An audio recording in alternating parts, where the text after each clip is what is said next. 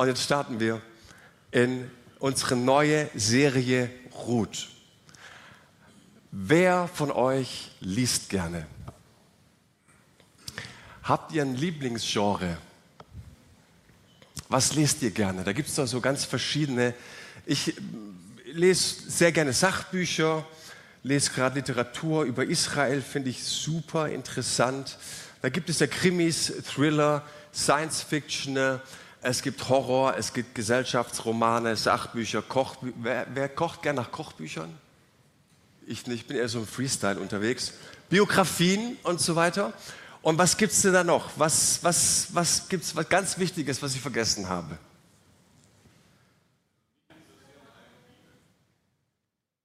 Liebesromane. Liebesromane. Die habe ich vergessen. Wer liest gerne Liebesromane? Rosamunde Pilcher oder alles, was uns glücklich macht. Ja, aus Vernunft gefrei habe ich nicht verstanden den Titel, aber das Bild fand ich einfach nett. Äh, wer die Auslegung hat, gerne nach dem Gottesdienst. Und wenn du diese Reihe in so ein Literaturgenre einteilen müsstest, dann wäre es auf jeden Fall Liebesroman. Und ihr Männer sitzt jetzt vielleicht da und sagt, oh no, no, warum Liebesromane und so weiter. Ich meine, das Buch Ruth hat insgesamt 85 Verse, ja?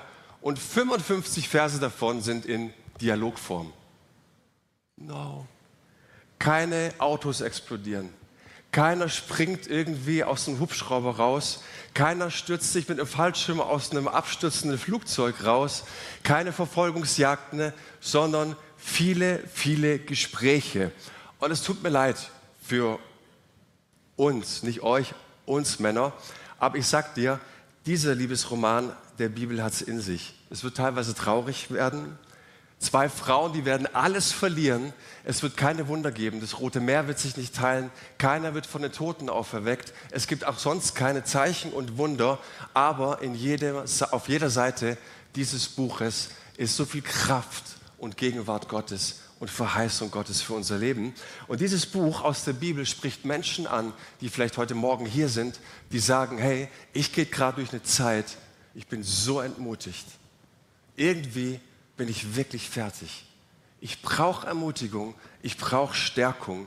Vielleicht hast du die Hoffnung verloren, aber vielleicht, und das ist ein wichtiger Gedanke, bist du heute Morgen hier und sagst, ich befinde mich in meinem geistlichen Leben an einem Ort, an dem ich eigentlich nicht sein sollte.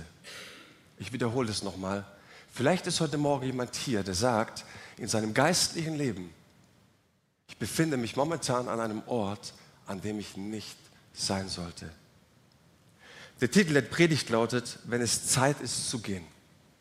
Wenn es an der Zeit ist zu gehen. Ich möchte euch zwei kurze Geschichten erzählen. Es, die eine, die erste, es ist gut zehn Jahre her, da saßen wir nicht hier in Heidenheim, an einem anderen Ort, und ich nenne den Ort jetzt nicht, weil ich ja Menschen schützen möchte, äh, in einer Allianzsitzung. Und diese Allianzsitzung, die fand in einem christlichen Werk statt. Und dieses christliche Werk hat in den 70er, 80er Jahren richtig Aufbruch erlebt. Ja? So, da ist richtig die Post abgegangen. Und dann ist aber auch wieder alles eingebrochen. Und wir saßen so da und du schaust, du kommst ins Gebäude rein. Das, seit den 70er Jahren hat sich nichts verändert. Die Tapeten, die sind immer noch wie aus den 70er Jahren, die Sofas. Und verstehst du, wenn es heute auf Retro ist, ist es cool. Aber wenn du in so ein Gebäude kommst sagst, die haben seit 50 Jahren nichts gemacht, dann ist es schwierig. Und dann erzählte er so und fragt sich, er weiß gar nicht, warum die Leute nicht mehr kommen. Ich habe hab keine Ahnung, warum die Leute nicht mehr kommen. Ja? Und äh, da sagt er, und das, Junge, das hat echt fast den Boden ausgeschlagen, ja? sagt er, wisst ihr, wir sind so cool, unsere Frauen, die haben angefangen vor 30 Jahren Jeans zu tragen. Er versteht gar nicht, warum die Leute nicht mehr kommen. Und du sitzt in der Runde und denkst dir, wer sagt ihm? Wer ist so lieb und sagt es ihm? Problem ist, wahrscheinlich hat er es gar nicht verstanden. Letzte Woche habe ich bei meinem, das ist die zweite Geschichte, bei meinem Bruder gepredigt. Und wir sitzen so nach dem Gottesdienst bei ihm zu Hause, er hat noch Leute eingeladen gehabt und wir kommen so ein bisschen auf die junge Generation zu sprechen und was heute cool ist und nicht. Und auf einmal behauptet jemand skandalöserweise, dass Skinny Jeans nicht mehr in sind. Ich habe mich gewehrt mit allem, was es gibt. Ich meine, Skinny Jeans ist das Beste, was es gab. Ich meine, hey, Skinny Jeans gibt es erst seit 13, 14 Jahren. Ja, so. Äh, und heute sind Boyfriend-Jeans wieder in und so weiter. Und, und ich, ich, ich wärme mich noch so nach, was denkt denn diese junge Generation? Rotzlöffel, frech ohne Ende, dass mir ein 13-, 14-Jähriger heute erzählt, was cool ist. Weißt du, wer cool ist? Ich bin cool. Und dann diskutierten wir so weiter und, und jemand anders erzählte was und ich sitze so da und der Mann, ne, der Mann, der äh, damals von der Allianzsitzung ne, mit diesem Gebäude 70er Jahre Tapete, der heißt oder hieß Horst. Und ich sitze so da und auf einmal muss ich an Horst denken. Und dann kommt mir der Gedanke in den Kopf, Alter, du bist wie Horst. Du bist wie Horst. Und wir reden heute nicht über Skinny Jeans und wir reden auch nicht über 70er-Jahre-Tapeten, über Klamottenstil. Ich liebe euch, wie ihr kommt, okay? Aber über was ich mit euch reden will, ist dieser Moment, an dem dir auf einmal klar wird, dass du falsch liegst. Kennst du solche Momente? Manche Menschen bleiben ja total verschont davon. Ein Leben lang, ja? Ich glaube aber, dass, dass ein reichhaltiges Leben, ein, ein volles Leben daraus besteht, dass du viele solcher Momente hast. Immer wieder zu sagen, Mann, äh, der Gottesdienst ist eher so in Monologform. Äh, ja, ganz kurz, ich mache einfach weiter. Wir können gerne nach dem Gottesdienst sprechen, ja? So, nein, jetzt nicht, bitte nicht. Nein, es, ja, ja, ja. Skinny Jeans, ich muss mich noch mit anfreunden. Ich möchte mit euch ins Buch Ruth schauen. Und ich glaube, dass diese Momente so unendlich wichtig sind, dass wir immer wieder erkennen, ich liege falsch. Da heißt es, lasst uns reingehen ins erste Kapitel, in die ersten zwei Verse. Zu der Zeit, als das Volk Israel von Männern geführt wurde, die man Richter nannte, brach im Land eine Hungersnot aus. Darum verließ ein Mann namens Elimelech aus der Suppe Ephrat, äh, Sippe Ephrat die Stadt Bethlehem in Juda, wo er gewohnt hatte. Er ging mit seiner Frau Naomi und seinen beiden Söhnen Machlon und Kilion ins Land Moab und ließ sich dort nieder. Das ist interessant. Wir haben drei Fakten. Wir sind zur Zeit der Richter. Sie verlassen einen Ort und sie befanden sich in Bethlehem. Und interessant ist, ähm, wisst ihr, welches Buch dem Buch Ruth im Alten Testament vorausgeht? Ich habe es eigentlich schon verraten das Buch der Richter. Und interessanterweise, wenn du in den letzten Vers des Buches Richter schaust, heißt es in 21,25, in jener Zeit gab es keinen König in Israel und jeder tat, was er für richtig hielt. Mit anderen Worten, ne, alle taten das, was, auf was sie Bock hatten, ne, was sie spüren, was sie fühlen. Das ist richtig und das ist echt und so war es in dieser Zeit. Und ich dachte mir, ist ja wie heute, oder? Ist ja irgendwie wie heute. Und jetzt ganz kurz was zu den Protagonisten. Da gehen ja auch ein paar Lichter auf. Ich möchte euch die ein bisschen einführen und vorstellen. Wir haben zum einen den Elimelech. Der Name bedeutet, mein Gott ist König. Dann haben wir die Frau Naomi. Und die heißt süß und angenehm. Ich meine, was für ein Paar, oder? Der eine mit einem krassen Bekenntnis, mein Gott ist König, und die andere ist süß wie Honig. Oh, schön. Die Söhne, und da denkst du, was ist da passiert? Die Söhne heißen Machlon, krank oder kränklich, und Kilion, gebrechlich oder müde. Und ich dachte mir so, überleg mal, die stehen irgendwo auf dem Schulhof. Und der Lehrer ruft, hey, krank und müde und gebrechlich, kommt rein, es geht weiter. Was habt denn ihr euch überlegt?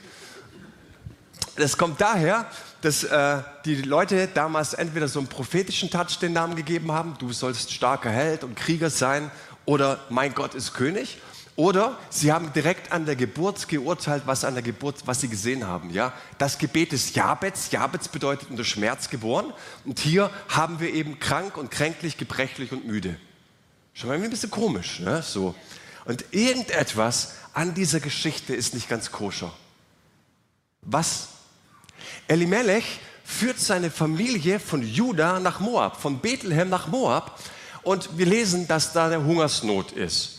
Und im ersten Moment total nachvollziehbar. Ich habe euch das mal so auf dieser Skizze. Ihr seht es, wir reisen von Bethlehem nach Moab.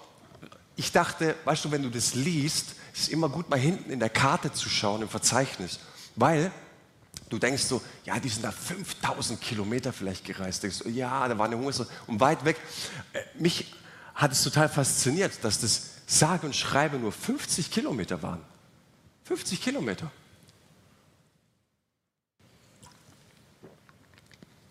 Interessant ist, dass Gott im Alten Testament strikt verboten hatte, dort zu leben. Er geht trotzdem. Und vielleicht erinnert ihr euch an die Geschichte mit Lot in Genesis 19. Im ersten Buch 19, Lot hat Töchter, die Töchter machen ihn betrunken und das ist so eine crazy, krasse Geschichte.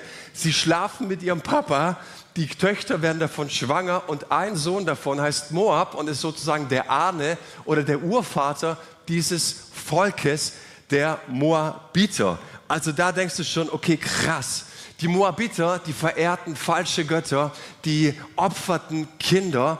Und Gott hat ein ganz klares Urteil über Moab gefällt. Im Psalm 60, Vers 10 heißt es, Moab ist mein Waschbecken.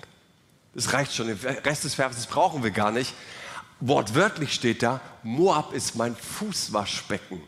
Ja, in der Antike war es üblich, du warst viel unterwegs, du hattest Sandalen an, du kommst in das Haus und die werden die Füße gewaschen, wenn du Gast warst. Oder du wäschst erstmal in solche Fußwaschschalen deine Füße. Die sahen aus damals. Und Gott sagt, Moab ist mein Fußwaschbecken. Und das stinkt. Der Name Elimelech, mein Gott ist König, das lebte er nicht. Warum? Wir lesen, ne? er konnte seine Familie nicht mehr ernähren, es gab eine Hungersnot. Und heutzutage, die so, ja klar, verständlich, logisch, natürlich, können wir alles gut nachvollziehen. Aber weißt du, er tat genau das, was in dieser Zeit üblich war. Er tat genau das, was in dieser Zeit üblich war. Jeder ging einfach seinen Weg, wie es ihm schmeckte. Aber in Gottes Augen war es nicht recht.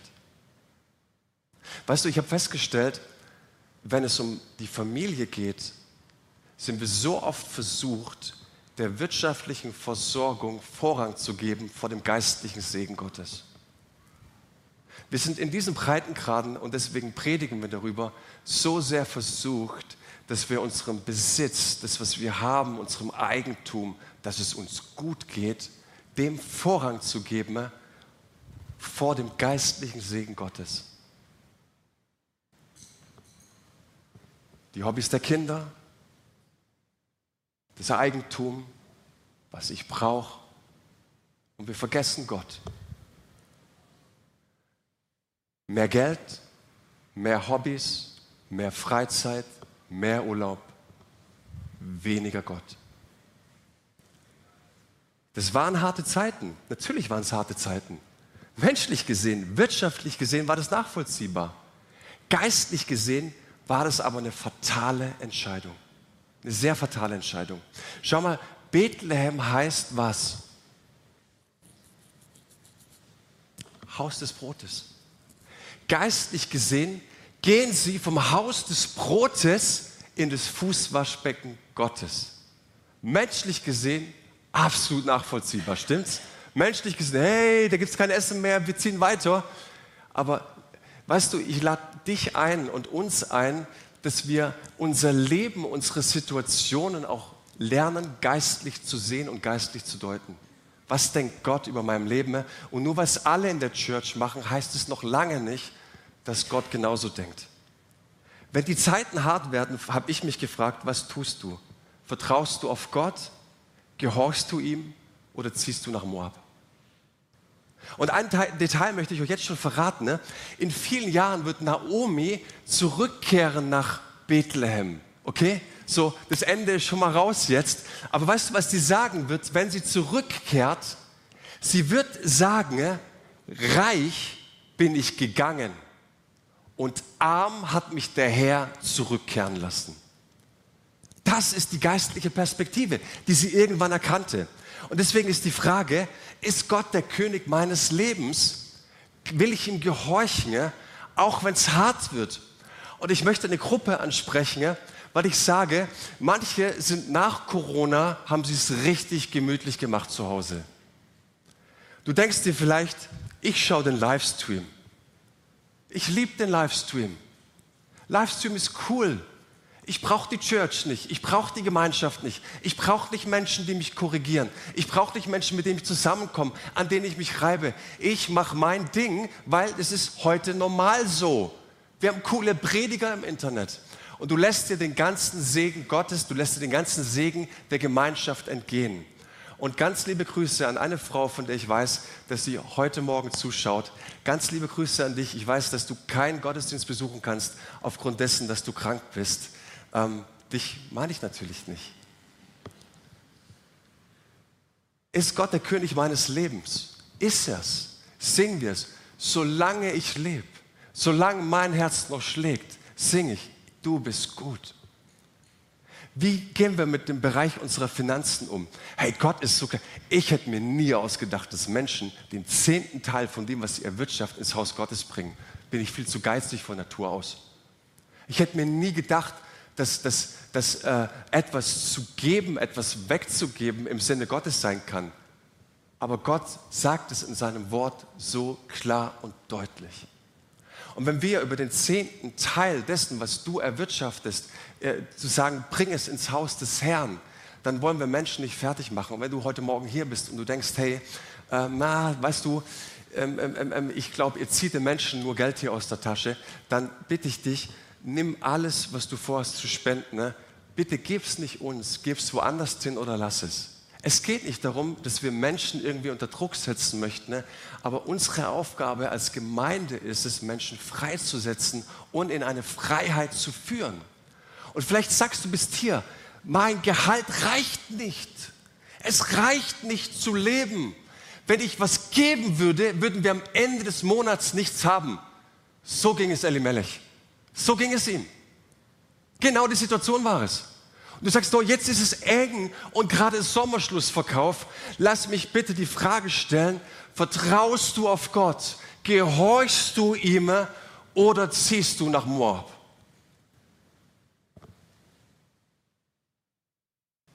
Gott ist der König meines Lebens. Und ich spreche eine Gruppe an. Ich weiß, dass wir unter uns die Gruppe haben, sind Singles. Und du sehnst dich vielleicht nach einem Partner, du wünschst dir jemanden kennenzulernen, du wünschst dir sehnlichst jemanden kennenzulernen und dass Gott dir jemand über den Weg schickt und es dauert und es dauert und es dauert und du hast dich vielleicht schon in der Kirche umgeschaut, ist keiner da. Ähm, du schaust auf einer Plattform, auf einer Internetplattform und du findest niemanden. Natürlich schaust du zuerst auf einer christlichen Plattform. Manchmal matcht es total, manchmal vielleicht findest du auch niemanden. Aber was machst du dann, wenn du niemanden findest? Vielleicht gehst du auf eine säkulare Website und du sagst dir, lasst uns das machen, was alle machen in dieser Zeit. Hauptsache, ich will glücklich werden. Und vielleicht bist du heute Morgen und sagst, Mann, du, hast über, du bist verheiratetes Kind, du hast überhaupt keine Ahnung. Du hast überhaupt keine Ahnung, von was du redest. Du sagst, stimmt. Ich war die meiste Zeit meines wo ich voll, seit ich voll funktionsfähig bin, die wenigste Zeit Single. Ich war angesagt, wir sind in Gemeindegründung gegangen, ich war angesagt als junger Mann und so weiter. Und dann sagst du vielleicht, Manu, du hast überhaupt keine Ahnung über meinen Schmerz. Sag ich, ich habe vielleicht keine Ahnung über deinen Schmerz, aber ich habe eine große Ahnung über den Schmerz dessen, dass man falsche Entscheidungen trifft. Ich habe so viele falsche Entscheidungen in meinem Leben getroffen. Und vielleicht bist du versucht, auf eine Internetseite zu gehen, dich irgendwo anzumelden, wo Menschen da sind, die Jesus nicht kennen. Aber darf dir was gesagt sein? Geh nicht auf diesen Deal ein. Geh nicht auf diesen Deal ein. Ich brauche einen Freiwilligen. Ähm, Chrissy, komm.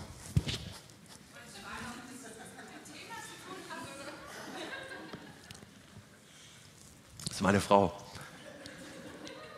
Im fünften Buch Mose Komm jetzt in die Mitte, sonst sieht die Kamera gar nicht ja, so richtig.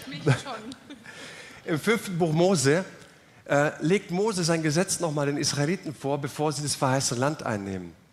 Und dann legt er ihnen das Prinzip von Fluch und Segen vor. Das im Hebräischen die Chalacha. Und ihr müsst an so eine Weggabelung denken. Also wir beide, wir sind jetzt gerade vor der Weggabelung. Und wir müssen uns entscheiden. Gehe ich den Weg Gottes oder gehe ich den einfacheren Weg? Und der Einfachheit halber äh, würde ich sagen, äh, ähm, ich will den falschen Weg. Sonst kommst du schlecht weg. Und Gott legt ihnen diesen Weg vor und sagt, wähle du den Weg des Segens oder den Weg des Fluches.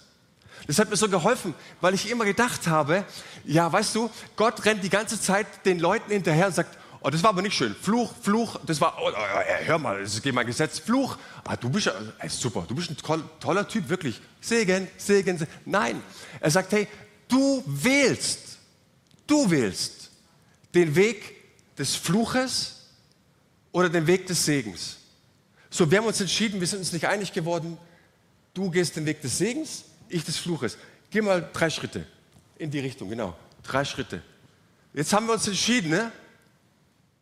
Im Geistlichen hat es jetzt schon eine unglaublich krasse Konsequenz. Du hast dich gerade entschieden, sag, ist doch alles klar. Wir sind noch im selben Raum hier. Alles ist gut, oder? Lass uns weitergehen. Es vergeht Zeit, es vergeht Zeit, es vergeht Zeit. Ich bin an einer anderen Position. Und auch jetzt würden wir noch sagen, eigentlich alles in Ordnung, oder? Passt schon. Pa passt noch alles. Aber wir haben schon ein bisschen die Ahnung, es wird schwierig. Ähm, wir gehen weiter. Du gehst die Richtung. Auf einmal fängt es schon an, ein bisschen schwierig zu werden. So, oh, ich bin gar nicht da. Lass uns weitergehen. Chrissy, ich sehe dich nicht mehr. Bin ich doch richtig? Ich wollte es euch einfach ein bisschen mal zeigen. Ich glaube, innerhalb von kürzester Zeit, vielen Dank, innerhalb von kürzester Zeit wirst du merken, dass du einen Weg eingeschlagen hast, der nicht nur in Gottes Augen falsch ist, sondern dessen Konsequenzen du auch spürst. Wenn die Zeiten hart werden, wie entscheidest du dich? Gehst du nach Moab? Das sieht immer verlockend aus. Und ich will Elimelechs Entscheidung nicht verurteilen. Und ich glaube, dass die meisten von uns unter weitaus weniger Druck nach Moab gegangen sind. Stimmt das? Wie ging es weiter? Er verließ Gottes Volk, er verließ das Haus des Brotes, er verließ Gottes Willen und zunächst sah mal alles gut aus. Doch dann, Folie 12, doch dann starb Elimelech und Naomi blieb mit ihren Söhnen allein zurück. Die beiden heirateten zwei Frauen aus Moab, sie hießen Orpa und Ruth. Nach etwa zehn Jahren starben auch Machlon und Kilion, also schwach und krank. Nun hatte Naomi keinen Mann und keine Söhne mehr. Elimelech stirbt durch einen Herzinfarkt, wissen wir nicht. Vom Kamel gefallen, wissen wir auch nicht. Aber schon wieder hast du diese, das Gefühl, dass was nicht stimmt, weil jetzt ist der Mann gestorben. Sie hat auch nur 50 Kilometer nach Hause. Sie bleibt. Sie ermutigt ihre Söhne, moabitische Frauen zu heiraten und Gott hat so klar in seinem Wort gesagt, hey, das geht gar nicht. Aber sie heiraten diese Frauen. Menschlich gesehen schon wieder so nachvollziehbar, oder? Menschlich gesehen schon wieder so, so gut, geistlich gesehen aber katastrophal.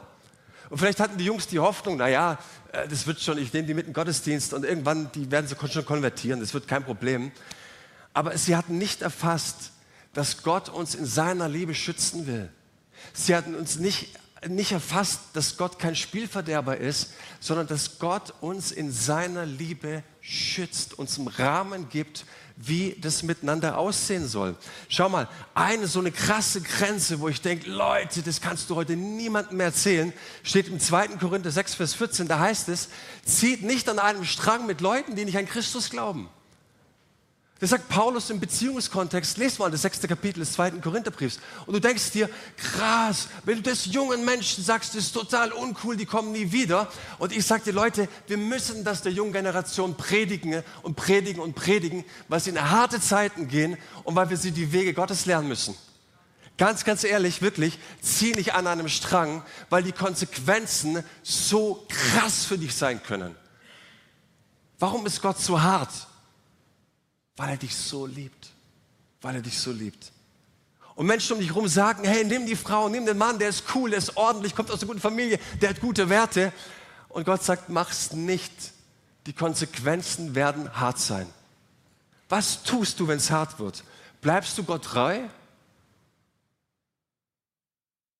oder gehst du nach Moab? Und jetzt kommen wir zum Ende. Und am Ende dieser Predigt beginnt die Geschichte von Ruth. Wir haben jetzt drei Witwen. Wir haben kein Haus. Wir haben kein Geld. Wir haben keine Hoffnung. Und jetzt beschließt Naomi nach Bethlehem zurückzukehren. Und da gibt es dieses wunderbare Gespräch zwischen den Frauen. Und es ist herzergreifend, weil Naomi sagt, hey, Mädels, geht, gebt mir einen Abschiedskuss, geht, ihr seid frei, heiratet, lebt euer Leben, ihr seid jung, bekommt Kinder und die wollen nicht gehen. Und dann äh, sagt, äh, sagt, sagt Naomi, äh, soll ich jetzt nochmal schwanger werden? Wollt ihr warten, ne? bis, bis ich die Kinder gebäre, dass, dass, ich, dass sie erwachsen sind? Wollt ihr sie dann heiraten? Das geht doch nicht. Ja? Und die beknien sie und wir wollen uns nicht trennen. Das ist herzergreifend. Lies das mal durch. Und dann geht Orpa. Und Naomi bleibt. Äh, Ruth bleibt. Das ist spannend. Und dann kommt dieser wunderbare Vers, Vers 16. Aber Ruth erwiderte, besteh nicht darauf, dass ich dich verlasse. Ich will mich nicht von dir trennen. Wo du hingehst, da will auch ich hingehen. Wo du bleibst, da bleibe auch ich dein Volk ist mein Volk und dein Gott ist mein Gott. So berühmt. Und Ruth erklärt massiv ihre Treue zu Naomi und verpflichtet sich damit auch dem Gott Israels. Und daraufhin gingen beide jetzt nach Bethlehem. Und wenn du diese Geschichte zu Hause heute Abend durchliest, dann wird dir vielleicht eines fest, ähm, wirst du eines feststellen. Ich habe das gelesen ne? und mein erster Verdacht war, ja, ja, ja, also wenn du es im Deutschen liest, Jetzt hat sie gehört, dass es in Bethlehem wieder Brot gibt. Ja, so, oh, ja, ja, ja, ja, ja. Was in der einen Gemeinde ist schöner als in der anderen. Oh, komm, lass uns gehen. So nach dem Motto. Das steht da aber gar nicht. Es heißt wortwörtlich, Folie 15, sie kehrte zurück. Und da steht im Hebräischen das Wort Schub. Und Schub heißt Reue und Umkehr. Sie bereute ihren Weg. Sie kehrte um. Und Schub kommt im Alten Testament 1100 Mal vor und ist es am zwölf, zwölf meist gebrauchte Wort im Alten Testament. Schubidubidu. Und es ist eine der wichtigsten Wahrheiten, die du heute Morgen mitnehmen kannst. Wenn du an den richtigen Ort gelangen willst, dann musst du zuerst den falschen Ort verlassen. Wenn du an den richtigen Ort gelangen möchtest, dann musst du zuerst aufbrechen und den falschen Ort verlassen. Und sie trafen eine Entscheidung. Sie kehrten nach Moab und sie kehrten Moab den Rücken hin ins Haus des Brotes. Schau mal, eine Entscheidung, eine simple Entscheidung. Sie verkaufte nicht ihr Haus, nicht ihr Auto. Sie zog nicht ihre Skinny Jeans aus und trug ab jetzt Boyfriend Jeans. Es war einfach nur eine Entscheidung in ihrem Herzen. Eine Wahl veränderte ihr Leben und stellte ihr Leben auf den Kopf. Sie hörte Bethlehem, Haus des Brotes. Sie ging ins Haus des Brotes zurück. Und circa 1100 Jahre später wird in Bethlehem ein Baby geboren, von dem gesagt wird, dass er das Brot des Lebens ist. Und ich will dich heute Morgen fragen, gibt es vielleicht einen Teil deines Lebens, der noch in Moab steckt? Gibt es vielleicht noch einen Teil deines Lebens, von dem Gott heute Morgen zu dir spricht, kehr um, schub, kehr um. Es ist eine Wahl gewesen. Und wisst ihr, was mich am meisten begeistert an dieser Geschichte? Später wird Ruth schwanger. Sie wird einen Sohn gebären. Und dieser Sohn ist der Großvater von König David. Und was mich begeistert ist, es ist nur eine Entscheidung. Und mit dieser Entscheidung ist sie ein Teil der Heilsgeschichte Gottes und ist ein Teil dessen, dass Gott einen roten Faden durch die Geschichte gespannt hat. Das begeistert mich. Eine Entscheidung, die alles veränderte. Frag dich heute Morgen Und ich lade dich dazu ein, ob ein Teil deines Lebens immer noch in Moab ist. Und welche Entscheidung könntest du heute Morgen treffen? Welche Handlung könntest du heute Morgen unternehmen und sagen, ich will umkehren? Welche Entscheidung ist es? Welche Handlung könntest du vornehmen, um Moab zu verlassen und nach Bethlehem zurückzukehren? Und alles beginnt mit dem Ding, dass du von dir aus sagst, ich liege falsch. Vielleicht muss ich mich entschuldigen. Vielleicht muss ich mich von etwas trennen. Vielleicht muss ich ausziehen. Vielleicht muss ich das Telefon sperren. Ich habe bei meinem Bruder letzte Woche über den Konsum von Pornografie bzw. wie man frei wird davon gesprochen. Und manchmal hilft ganz einfach das, ne, dass du einfach dir eine Sperre in dein Telefon, in deinen Laptop, in deinen PC, wo auch immer reinhaust. Aber warum willst du mit einer Versuchung in der Zukunft kämpfen, wenn du heute damit abschließen kannst? heute eine Entscheidung treffen. Vielleicht muss ich etwas an Gott abgeben. Vielleicht entscheide ich mich und sage, Gott, mein Herz ist, ich bin so geizig, ich bin unfrei. Ich schaffe es einfach nicht. Das Prinzip mit dem Geben, das wächst mir über dem Kopf. Aber ich will dir neu vertrauen. Vielleicht musst du dich entschuldigen. Vielleicht musst du an irgendeinem Menschen heute Morgen was schreiben, heute Mittag, heute Abend und sagen, ich lag falsch. Nochmal, um an den richtigen Ort zu gelangen, muss man zuerst den Falschen verlassen. Und wir sind am Ende.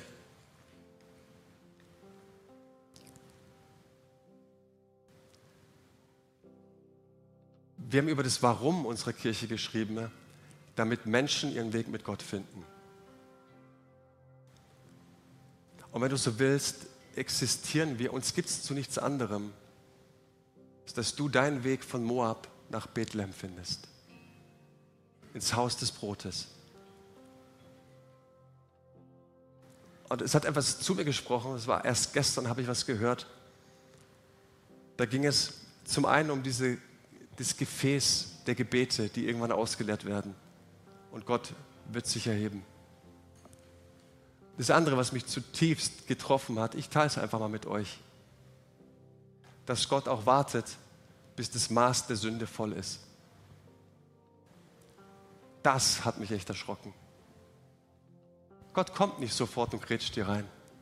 Aber Gott sagt im Neuen Testament, er wartet, bis das Maß der Sünde voll ist. Ist es nicht erschreckend über meinem geistlichen Leben? Er sagt, meine Zögerlichkeit, mein Geiz, mein, mein passiert ja gar nichts. Ist ja wie so, meine Frau stand hier, ich passiert ja gerade gar nichts, ist doch alles gut aber ich befinde mich schon lange auf einem Weg, wo ich eigentlich verloren bin. Und ich fand es so toll, dass Bettina diesen Eindruck hatte, dass auch Menschen hier sind, die schon seit Jahren Christen sind und es nicht klar leben, Wege nach Moab gegangen sind und nicht zurückgekehrt sind. Und mein Herz, mein Herzschlag ist, das nicht den Alten zu predigen, weil ich weiß, dass die meisten Alten darauf eh nicht mehr reagieren. Aber wir müssen es der jungen Generation predigen. Wir müssen es der jungen Generation predigen. Nochmal, wir müssen es der jungen Generation predigen. Ich habe so ein Verlangen danach, die junge Generation hier in diesem Haus zu sehen, sie herzurufen und zu sagen, folge Jesus mit allem, was du hast und allem, was du bist. Jesus, ich danke dir für diese Zeit, ich danke dir für diesen Gottesdienst, ich danke dir für dein Wort. Und ich danke dir, dass das Buch Ruth voller geistlichen Wahrheiten steckt. Und ich danke dir, dass du seit vielen Jahrtausenden Menschen zur Umkehr rufst. Und ich danke dir, dass du das auch heute Morgen tust. Und ich möchte einfach das Gesagte jetzt wieder zurück auf deinen Altar legen und dich von Herzen bitten, dass du es bist. Dass du an jedem einzelnen Herzen wirklich anklopfst, dass du zu jedem einzelnen Herzen sprichst, dass du klar bist, wo es Punkte gibt, wo wir in Moab feststecken. Und die Frage ist, wo möchtest du uns heute zurückrufen ins Haus des Brotes? Seid gesegnet in Jesu Namen.